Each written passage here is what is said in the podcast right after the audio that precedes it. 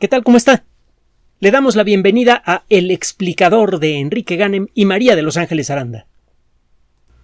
El desarrollo de la teoría general de la relatividad, que apareció por primera vez eh, en forma razonablemente completa en 1916, produjo un cambio fundamental, extraordinario, sin precedentes, en el pensamiento colectivo de la sociedad humana antes de la teoría general de la relatividad, cualquier cosa que pudiéramos decir sobre el origen y la evolución del universo era una fantasía. Después de la relatividad, empezamos a contar con herramientas para poder mm, calcular y predecir las consecuencias de cualquier idea que pretenda explicar el origen y la evolución del universo. Dicho de una manera más clara, gracias a la relatividad por primera vez pudimos explorar esta cuestión tan extraordinaria, tan grandiosa, tan poderosa, que todavía no nos cae el 20 a pesar de que han pasado 100 años de lo que eso significa. desde que llegó la relatividad, contamos con una herramienta capaz de permitirnos hacer una exploración científica verificable de esta historia y el resultado ha sido de veras eh, eh, conmovedor, extraordinario. El problema es que esto ha ocurrido en el siglo más espantoso de la historia de la sociedad humana, cuando menos el mejor documentado, que es el siglo XX, con unas guerras espantosas. Em, gracias al desarrollo de los sistemas de comunicación fue posible ver por primera vez el, la descarada hambre por, por el poder que no tiene límites capaz de llevarse entre las patas a millones de personas con cualquier motivo de las grandes potencias. Por primera vez vimos eh, que en la realidad el mundo no es movido por principios sino por intereses. Y ese es probablemente el mayor peligro que enfrentamos en la actualidad, pero bueno, es otra historia.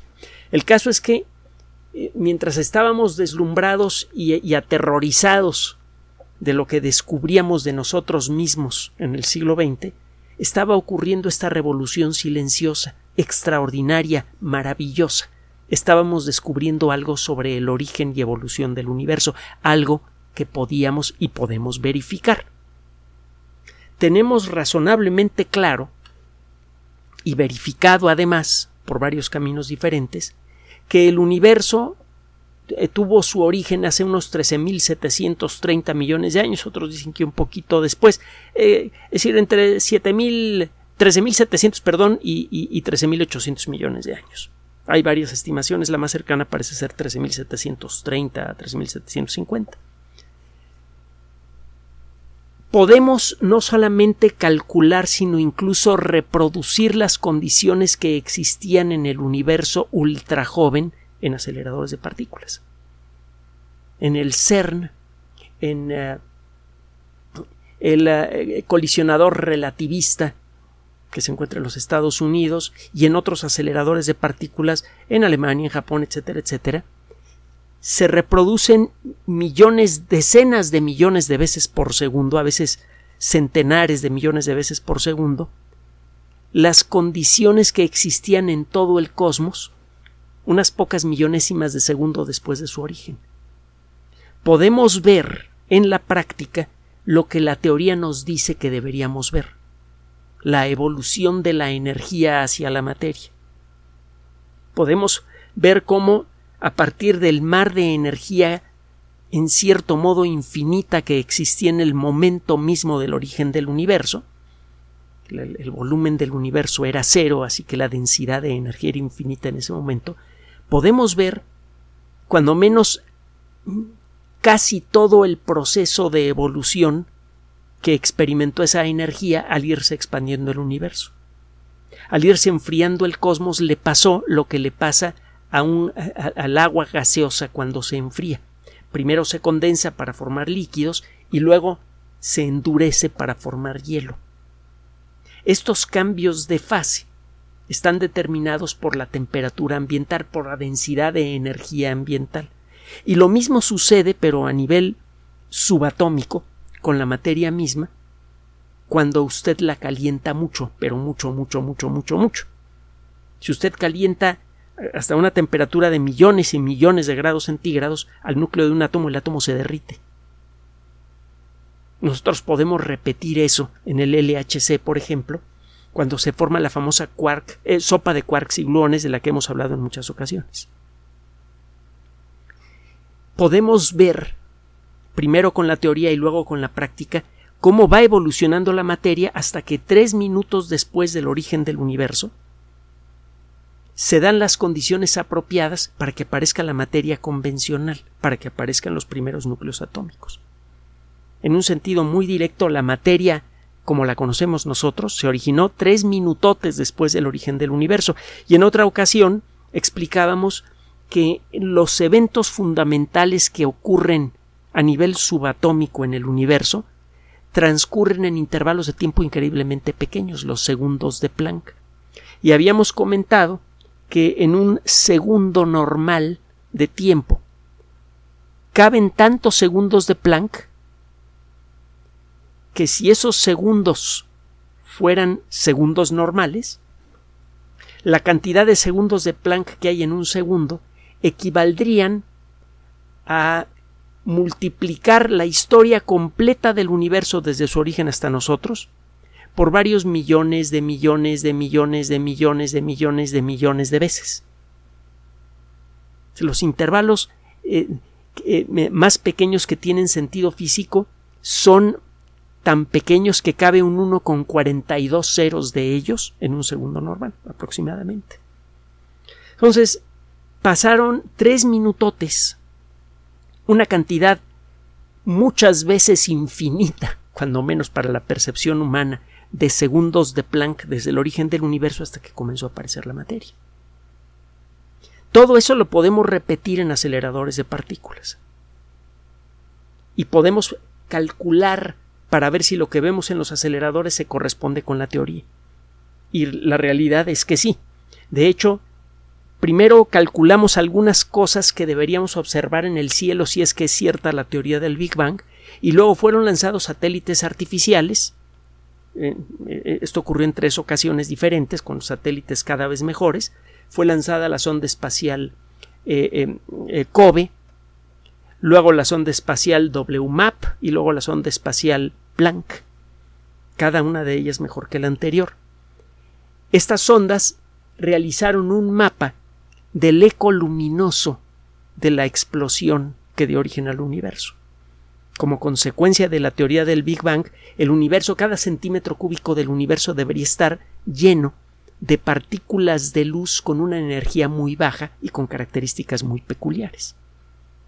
La energía de estas partículas de luz se corresponde a lo que llamamos microondas. Las microondas son una forma de luz de muy baja energía, que no excitan nuestra retina y por eso normalmente no las llamamos luz. Pero es el mismo fenómeno fundamental. Si usted le da más energía a las partículas de la radiación de fondo, que es esta radiación eh, que es el eco luminoso del Big Bang, se podrían convertir en luz. De hecho, durante los primeros eh, 480 mil años del universo, esa radiación que llenaba al universo era de alta energía y era luminosa. Durante 480.000 años el universo fue una bola de, de fuego cósmico que se expandía y se enfriaba lentamente. Luego se viene una etapa misteriosa, de la que vamos a hablar en un momento más, y al final de esa etapa misteriosa ya existen las primeras galaxias. Galaxias que eh, eh, en nuestra estimación deberían ser pequeñas, deberían tener unos pocos centenares de miles o unos pocos millones de estrellas y deberían chocar unas con otras para formar galaxias más grandes. Una vez que se forman estas primeras galaxias van evolucionando, eh, eh, se van, creciendo, sus estrellas van pasando por varias generaciones, empiezan a producir elementos químicos pesados y poco a poco esas galaxias se convierten en las que ahora conocemos y en la galaxia en la que ahora vivimos. La historia cósmica la entendemos ya muy bien en casi todos sus tramos. Entendemos razonablemente bien lo que sucede como una diez millonésima de segundo después del origen del universo hasta el origen de la materia y hasta que el universo se expande tanto, se enfría tanto, que el gas interestelar, bueno, que el gas que existía en el universo en aquella época no existían estrellas, eh, deja de emitir luz y el universo se vuelve oscuro.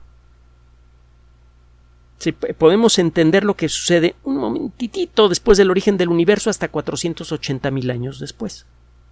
Luego viene un intervalo de tiempo de algunos centenares de millones de años, no sabemos cuántos. Y luego viene otra etapa, la más larga en la historia del universo, que es la que transcurre desde que se forman las primeras galaxias hasta nosotros. Tenemos casi completa la historia del universo. Nos falta por rellenar dos elementos de esa historia. Y esos dos elementos son especialmente cruciales. El primero de esos elementos es qué pasó en el momento mismo del origen del universo. Allí ni la teoría ni los, ni los aceleradores de partículas nos pueden ayudar. Para poder explorar la primera diez millonésima de segundo del universo desde el punto de vista teórico, deberíamos contar con una teoría que describa todos los fenómenos del universo con una sola herramienta, con un solo juego de conceptos. Esa teoría todavía no existe, es la famosa teoría unificada. Antes se le llamaba de, manera más formal la teoría del campo unificado. estamos trabajando, bueno, estamos trabajando, están trabajando los físicos en eso y nosotros trabajando en llevarle a ustedes las noticias de lo que va sucediendo en el proceso. sabemos que eh, con una teoría así podríamos llegar eh, matemáticamente hasta el momento mismo del origen del universo. Y eso podría darnos una idea de por qué demonios nació el universo. Eso lo hemos explicado en otras ocasiones desde otras perspectivas.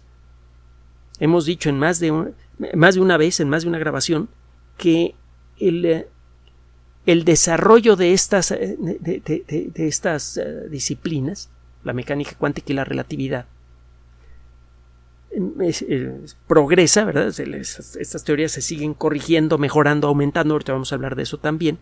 Y llega un momento en el que, o cuando menos es lo que, lo que esperamos, en que ambas teorías embonen de alguna manera y nos permitan construir una superteoría que explica todo lo que, eh, lo que se maneja en la mecánica cuántica, que es las características de las partículas muy pequeñas y la forma en la que se mueven, y cómo se mueven las, los objetos visibles a simple vista. Desde los más pequeños hasta los más grandes, pero que son visibles a simple vista. Eso lo explica la teoría general de la relatividad. La teoría general de la relatividad explica la forma en la que se mueven estos objetos y su relación con el espacio y el tiempo. Entonces, con una teoría completa, contaríamos con los medios necesarios para entender la relación completa entre los factores fundamentales del universo, los cuatro factores del universo, las cuatro esencias del cosmos, los cuatro elementos, para utilizar eh, una terminología de la Grecia antigua. En aquella época se hablaba de agua, aire, tierra, fuego, ahora hablamos de materia, energía, espacio y tiempo. Si llegamos a entender todas las correlaciones que hay entre esos elementos, vamos a poder entender el origen mismo del universo. Y estamos muy cerca de eso, pero todavía no llegamos. Ese no es el tema del día de hoy. El tema del día de hoy que está causando unas sacudidas enormes en el mundo de la astrofísica, en particular de la cosmología, que es la disciplina que estudia la evolución del universo, es lo que sucede al término de los primeros 480.000 años de existencia del cosmos.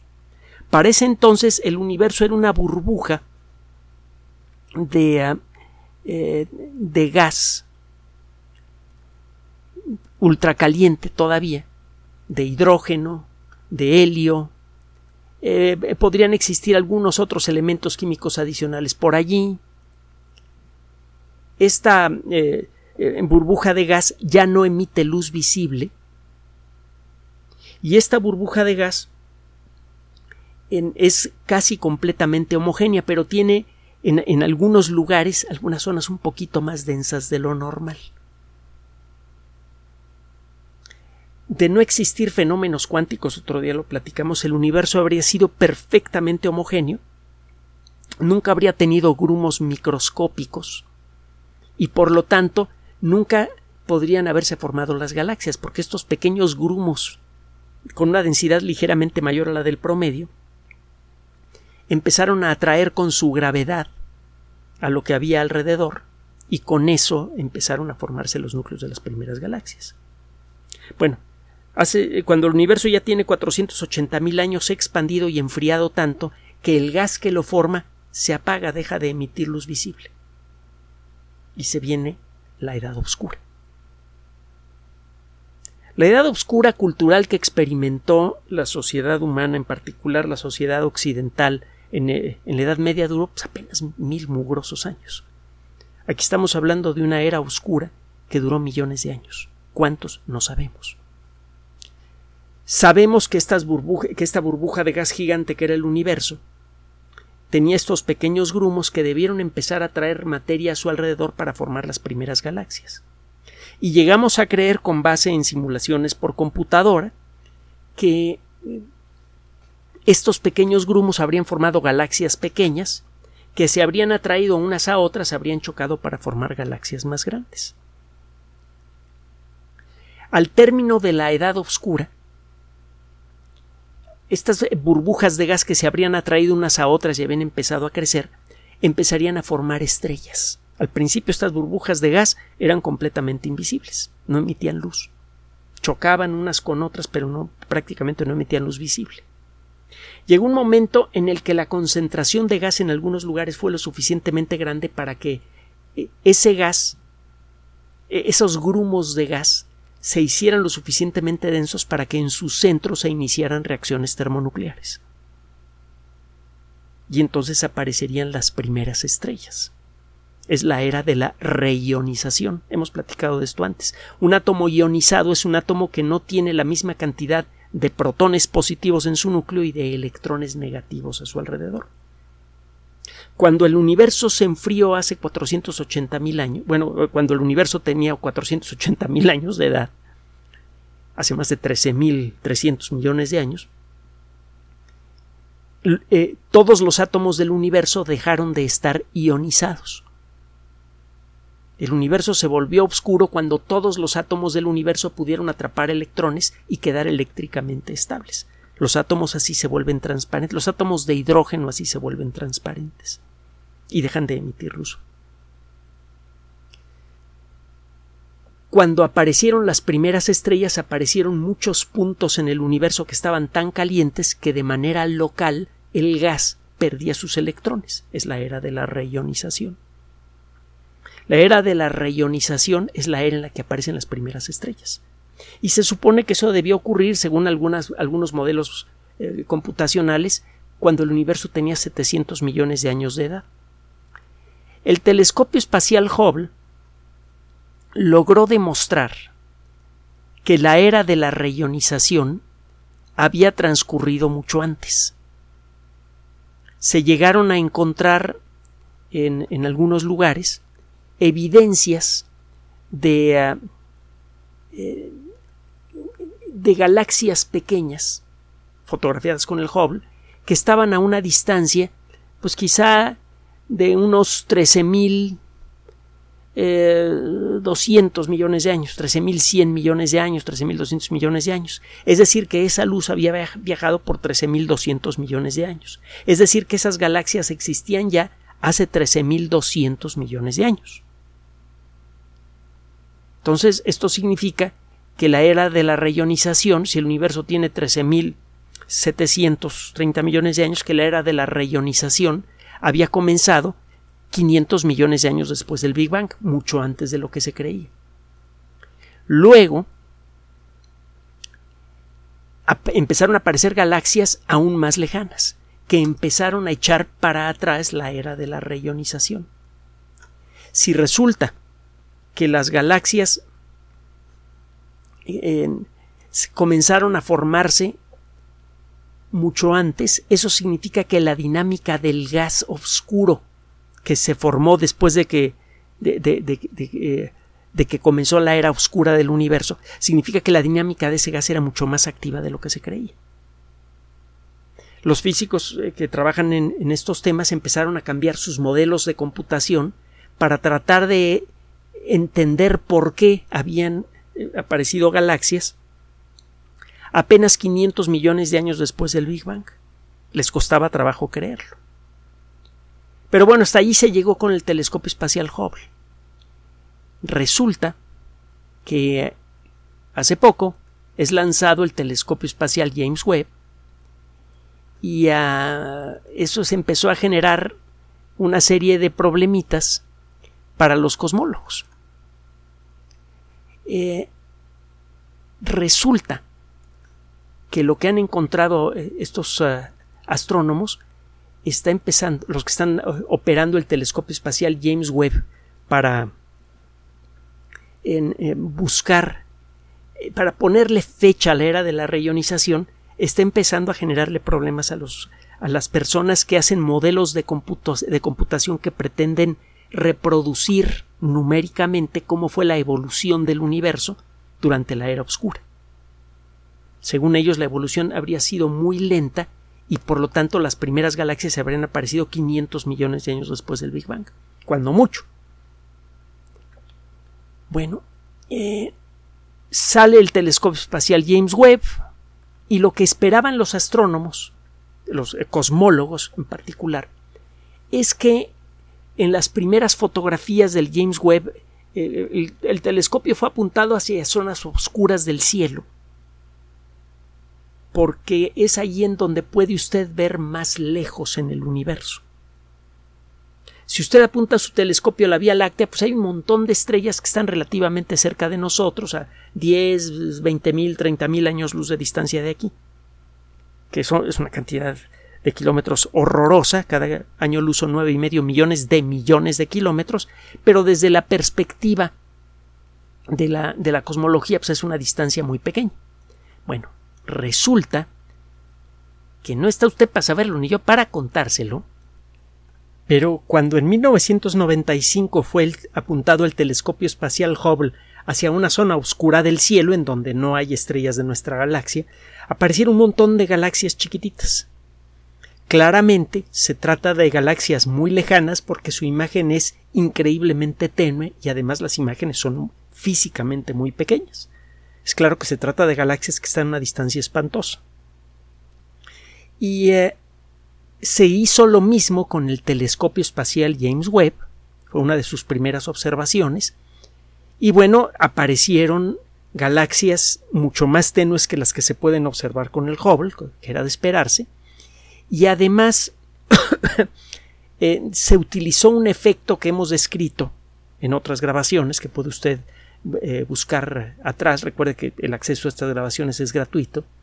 Y eh, recuerde usted que estas grabaciones existen gracias al apoyo que recibimos de usted por Patreon y por PayPal. Es el único apoyo que tenemos. Eso nos da la libertad de poder decirle lo que sentimos que tenemos que decirle sin que nadie nos, nos dé una directiva. Ya le hemos platicado cómo son las cosas en, en los medios y el tipo de contratos que le ponen a una enfrente. Pero bueno, el caso es que al repetir estas observaciones con el telescopio espacial eh, eh, James Webb y al apoyarse en un fenómeno basado en la teoría de la relatividad, empezaron a pasar cosas inesperadas. Eh, si usted tiene un grupo de galaxias muy lejano, digamos a 4.500 millones de años luz de distancia, pues la luz de esos objetos salió de ellos cuando la Tierra se estaba formando.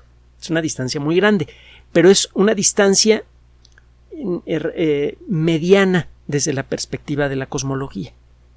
El universo tiene 13.800 millones de años, las primeras galaxias se formaron hace poco más de 13.000 millones de años, por lo tanto, usted podría observar galaxias cuya luz ha viajado por más de 13.000 millones de años. El observar galaxias que están a 4.500 millones de años sí es muy interesante, desde luego, pero podemos observar galaxias mucho más antiguas. Bueno, si usted tiene un cúmulo de galaxias a 4.500 millones de años, puede suceder, hay que echar unos cálculos para esto, que la luz que viene de las galaxias mucho más distantes sea enfocada por la gravedad de este cúmulo de galaxias. Si usted observa el cúmulo de galaxias apropiado, que esté a la distancia apropiada de que tenga la forma y la masa apropiadas, la gravedad de ese cúmulo de galaxias actúa como una especie de lente que concentra la luz de las galaxias que están más lejos y si ha hecho usted bien el cálculo y además tiene un poquito de suerte, esa luz se concentra más o menos a la altura de nuestra galaxia. Aparecen entonces imágenes distorsionadas de galaxias mucho más lejanas. Usted puede ver así, utilizando un telescopio cósmico, galaxias que están tan distantes que su luz ha viajado durante casi toda la historia del universo. Y usted puede buscar entre esas galaxias aumentadas por este eh, efecto gravitatorio eh, las características que le permiten a usted calcular la distancia exacta a cada una de ellas. Lo hemos platicado en otras ocasiones, el universo se está expandiendo. Es como en tres dimensiones le pasa al universo lo que le pasa en dos dimensiones a un globo que infla usted con su imaginación, un globo lleno de puntitos. Si se coloca usted en uno de los puntitos, verá que todos los demás puntitos parecen alejarse de usted, y mientras más lejos está un puntito de usted, más rápidamente parece alejarse. Si usted hace algunas observaciones y algunos cálculos, puede crear una fórmula que le diga, oye, si un puntito, galaxia, se aleja de usted a tal velocidad, eso significa que está situado a tal distancia. Hay una relación entre la velocidad con la que se aleja una galaxia de nosotros y la distancia a la que se encuentra. Hay una ley matemática descrita por primera vez por Edwin Hubble, el primer gran descubridor de la expansión del universo junto con su compañero Milton Humason, que se llama precisamente ley de Hubble. Déjeme decirle, por cierto, que antes que ellos hubo otra persona que vio el efecto de expansión del universo en unas pocas galaxias. Besto, con V, Besto Melvin Slifer, astrónomo que hizo además otros trabajos muy interesantes. Solo que como su trabajo lo hizo con unas pocas galaxias, pues realmente no sirvió de mucho, y él mismo no entendía los resultados. Fue Hubble el que realmente entendió lo que estaba pasando, y el que hizo, junto con Humason, las observaciones eh, correspondientes. Pues bueno. Entonces, si usted ve a qué velocidad se aleja de usted una galaxia, por ley de Hubble, usted puede calcular la distancia. Eh, eh, usted puede hacer esto, pero cuesta bastante trabajo. Hay que observar esa galaxia con un espectrógrafo que descompone su luz en un arco iris y luego analiza usted ese arco iris o espectro. Y usted puede, a partir de ese análisis, determinar qué tan enrojecida está esa luz. El enrojecimiento es producido por la velocidad de alejamiento de la, de la galaxia. Es un poco lo que sucede con, es lo que sucede con el sonido de una ambulancia que se aleja de usted. El sonido se vuelve más grave. Usted puede calcular las características de la luz original de la galaxia, la observa con un espectroscopio y ve que está enrojecida. Puede ponerle número a ese enrojecimiento, ese corrimiento al rojo y ese número lo inyecta usted en el lugar apropiado de la, de la fórmula de la ley de Hubble y obtiene la distancia. Bueno, esto toma tiempo hacerlo. Hay otras técnicas más indirectas que permiten estimar la distancia a una galaxia, y es lo que se ha hecho hasta ahora con muchas de las galaxias más remotas observadas por el telescopio espacial James Webb.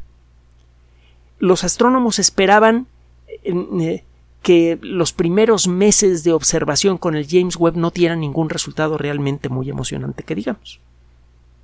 Esperaban que eh, eh, pues que fuera necesario hacer varios ejercicios de observación en distintos puntos del cielo y luego analizar con mucho cuidado las imágenes y eh, limpiarlas con computadora, etcétera, etcétera, para poder detectar estas primeras galaxias. Y resulta que comenzaron a aparecer inmediatamente y eh, un equipo observaba una fotografía y detectaba una galaxia a tal distancia y otro equipo a los pocos días encontraba una distancia una galaxia todavía más lejana y luego otros encontraban una galaxia todavía más lejana aún. Esto se empezó a poner realmente delicioso, inquietante, porque resulta que empezaron a encontrar galaxias que de acuerdo con las primeras estimaciones todavía no se ha medido con exactitud la distancia a ellas, pero de acuerdo con, las eh, primeras estimaciones, hay galaxias que parecen haberse formado 150 o 200 millones de años después del Big Bang. Ya le parecía molesto a los teóricos el reconocer que eh, se llegaron a formar galaxias 500 millones de años después del, origen del universo. Ellos estimaban que el proceso de, de, eh, compactación gravitatoria del gas, del gas primordial habría tomado mucho más tiempo, pero no. Hubble determinó que, que, eh, ya existían galaxias hace 13.500, 13.600 millones de años. Bueno, pues estas personas están encontrando galaxias que en su primera estimación parecen haberse formado 150, 180, 200 millones de años después del Big Bang. Y esto realmente está empezando a crearle problemas graves a la cosmología moderna. Ahora, este, esto de problemas graves hay que tomárselo con un poquito de cuidado. Sabemos que esta, esta parte de la historia del universo es desconocida para nosotros y por lo tanto sabemos que al explorar con un telescopio ultrapotente como el James Webb esta época de la historia del universo, pues nos vamos a topar con sorpresas. Y eso fue lo que pasó. Se toparon con algo completamente inesperado los cosmólogos. Este descubrimiento no pone realmente en peligro a la teoría del Big Bang básica si la narrativa de cómo nació el universo y cómo ha evolucionado no es afectado por esto. Pero ciertamente nuestros los modelos matemáticos que describen la dinámica del gas que eh, se formó 480 mil años después del origen del universo, cuando se empezaron a formar los primeros átomos completos, está equivocada. en la, forma en, la que este gas comenzó a agregarse para formar galaxias fue mucho más ágil de lo que se puede estimar con los modelos clásicos. Y eso significa que hay algo que no entendemos de qué pasó durante los primeros 480 mil años de historia del universo, porque es claro que al final de esta primera etapa el gas estaba mucho más grumoso y turbulento de lo que creíamos y estos grumos, más grandes de lo normales, eh, sirvieron como semillas gravitatorias para atraer más gas y para que se formaran las primeras galaxias. Entonces, este descubrimiento no solamente nos exige, si se confirma, por cierto, eh, es necesario hacer las medidas directas con espectroscopio y eso sí va a tomar tiempo, porque hay que capturar mucha más luz para hacer un arco iris, un espectro de una galaxia que para tomarle una foto. Pero bueno, el caso es que si esto se confirma, vamos a tener que hacer revisiones importantes de la dinámica del proceso del Big Bang desde los primeros tres minutos hasta cuando el universo tenía 480 mil años de edad. Va a haber que ajustar nuestro entendimiento de cómo fue la evolución del universo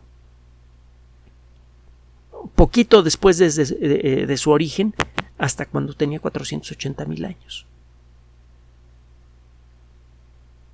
Prácticamente la primera parte de la historia del universo, en nuestra narrativa científica, tiene que ser ajustada. Nuestro entendimiento de esa parte de la historia del universo podría resultar incompleto. Y no hay, créame que no hay nada que le alegre más la vida a un científico que escuchar algo como esto. La ciencia no se hace de cuidar a una teoría con lealtad. Una teoría es una construcción, una descripción tentativa de algún fenómeno natural. Mientras más detallada mejor, pero es una construcción tentativa.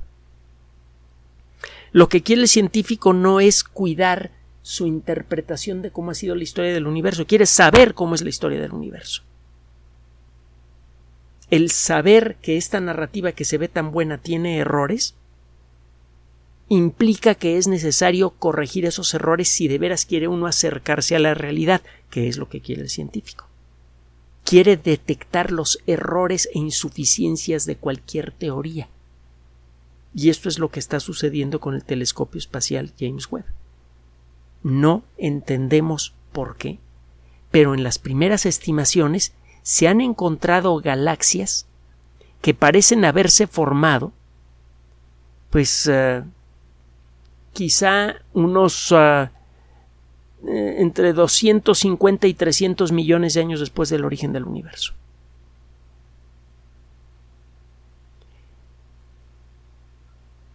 Mm, una cosa que sí debe quedarle usted clara, ya para concluir, es que las bases teóricas de la teoría de la relatividad, eh, que es la teoría de la relatividad a final de cuentas, eh, se sostienen y se sostienen muy bien. Si esto no pone en peligro a la relatividad, de hecho, gracias a un satélite artificial especial diseñado para probar la teoría de la relatividad, el, el, eh, el Microscope Satellite, el satélite microscopio, ese es el nombre que se le llama, microscopio, el nombre con el que se le llama, perdón, eh, fue, eh, que fue lanzado el 25 de abril de 2016, gracias a este telescopio, bueno, a este instrumento en el espacio, ha sido posible verificar la teoría de la relatividad de la manera más exacta, más precisa posible en uno de sus supuestos fundamentales. Una de las ideas fundamentales de la relatividad es lo que se llama el principio eh, de equivalencia, el principio débil de equivalencia. Este principio lo que dice es que cualquier objeto, no importa su composición química, va a ser atraído de la misma manera por un campo gravitatorio. Todos los objetos son atraídos de la misma manera por un campo gravitatorio. como para la relatividad, el campo, un campo gravitatorio es en realidad una distorsión de la estructura básica del espacio y del tiempo alrededor de una gran concentración de energía, y la materia es la forma más concentrada de energía. Cualquier objeto que entre esta zona distorsionada del espacio va a experimentar la, el mismo, la misma desviación de su camino. No importa cuál sea su composición. Lo que está alterado de acuerdo con la relatividad, cerca de una gran concentración de energía como la Tierra, que tiene muchísima materia, y le decía que la materia es la forma más concentrada de energía, eh, lo que va a experimentar un objeto que esté dentro del campo gravitatorio de la Tierra es una distorsión de su trayectoria que se siente como si la Tierra lo estuviera jalando. Esta distorsión va a ser la misma, no importa las características del objeto que la experimente. Bueno, pues una forma de probarlo consiste en ver si dos objetos con distinta composición química caen a la Tierra con la misma velocidad. En 1971, en, el Apolo, en la misión Apolo 15, el eh, comandante de la misión, eh, David Scott, tomó un martillo y la pluma de un halcón que era en aquella época la mascota de la Marina de los Estados Unidos o algo así. Eh, él era marino y se llevó una pluma de ese halcón. Entonces toma la pluma del halcón, toma un martillo de geología, que es mucho más eh, pesado y con una composición química muy diferente que la pluma, y los soltó en el ambiente sin atmósfera de la Luna. Y los dos cayeron al suelo eh, al mismo ritmo. Fue uno de los primeros experimentos que, que, le causaron problemas a Galileo, el demostrar que todos los objetos caen al suelo la misma de la misma manera cuando son atraídos por la gravedad terrestre. Según Aristóteles, los objetos pesados deberían llegar primero. Por cierto, esto lo puede ver usted en YouTube. Vamos, busque Apolo 15 eh, Feather, la palabra pluma en, en, inglés, o hammer, la palabra martillo en inglés, y aparece el experimento. Bueno, de entonces para acá estos experimentos se han repetido de una manera mucho más eh, elaborada. El eh, el satélite artificial llamado microscopio fue lanzado el 25 de abril de 2016 y realizó observaciones hasta el 18 de octubre de 2018. Las observaciones incluyeron el dejar caer objetos dentro del satélite de manera controlada en el campo gravitatorio de la Tierra, con instrumentos exquisitamente sensibles que podían detectar una pequeña diferencia entre la forma en la que eran atraídos dos objetos con eh, eh, distinta composición eh, química y física, con distinta estructura. Estos experimentos lo que revelaron es que dos objetos con composición diferente caen, son atraídos por la Tierra de la misma manera y el error de la observación era de una parte en 10 a la 15. Es decir, que el, el rango de error de este aparato es de una milésima de millonésima de millonésima del fenómeno medido. Eh, este no puede hacer una medición perfecta este aparato, pero puede, se puede asegurar con base en los datos generados por este, por este satélite artificial que todos los objetos, independientemente de su composición física o química, caen hacia la Tierra de la misma manera, cuando menos eh, se puede asegurar que hay una diferencia que cae un objeto y el otro. Es decir, caen esencialmente a la misma velocidad. Esto significa que la teoría de la relatividad es correcta y esto sugiere que todos los cálculos que se han hecho para explorar el origen del universo basándose en la relatividad son correctos también. La teoría de la relatividad es correcta. Por este y por muchos otros motivos ahí eh, se puede creer en la narrativa del Big Bang, pero es claro que hay cosas profundas sobre la forma en la que evolucionó la materia después de que se formaron los primeros átomos que todavía no entendemos y el telescopio espacial James Webb está abriendo la puerta para que lo hagamos. En pocas palabras, el telescopio espacial James Webb está cumpliendo con los objetivos para los que fue programado. Y esta es una muy buena noticia. Gracias por su atención. Además de nuestro sitio electrónico www.alexplicador.net, por sugerencia suya tenemos abierto un espacio en Patreon el explicador Enrique Ganem y en PayPal el por los que gracias a su apoyo sostenemos este espacio. Puede usted descargar gratuitamente estos audios en formato MP3 en Spotify y en iTunes como El Explicador sitio oficial y en SoundCloud como El Explicador y con formato de video en YouTube en El Explicador sitio oficial. Recuerde nuestras redes sociales de siempre, Twitter Enrique-Ganem y en Facebook Enrique Ganem sitio oficial, El Explicador y los grupos que usted ya conoce. Finalmente, El Explicador siempre somos María de Los Ángeles Aranda y Enrique Ganem. Gracias.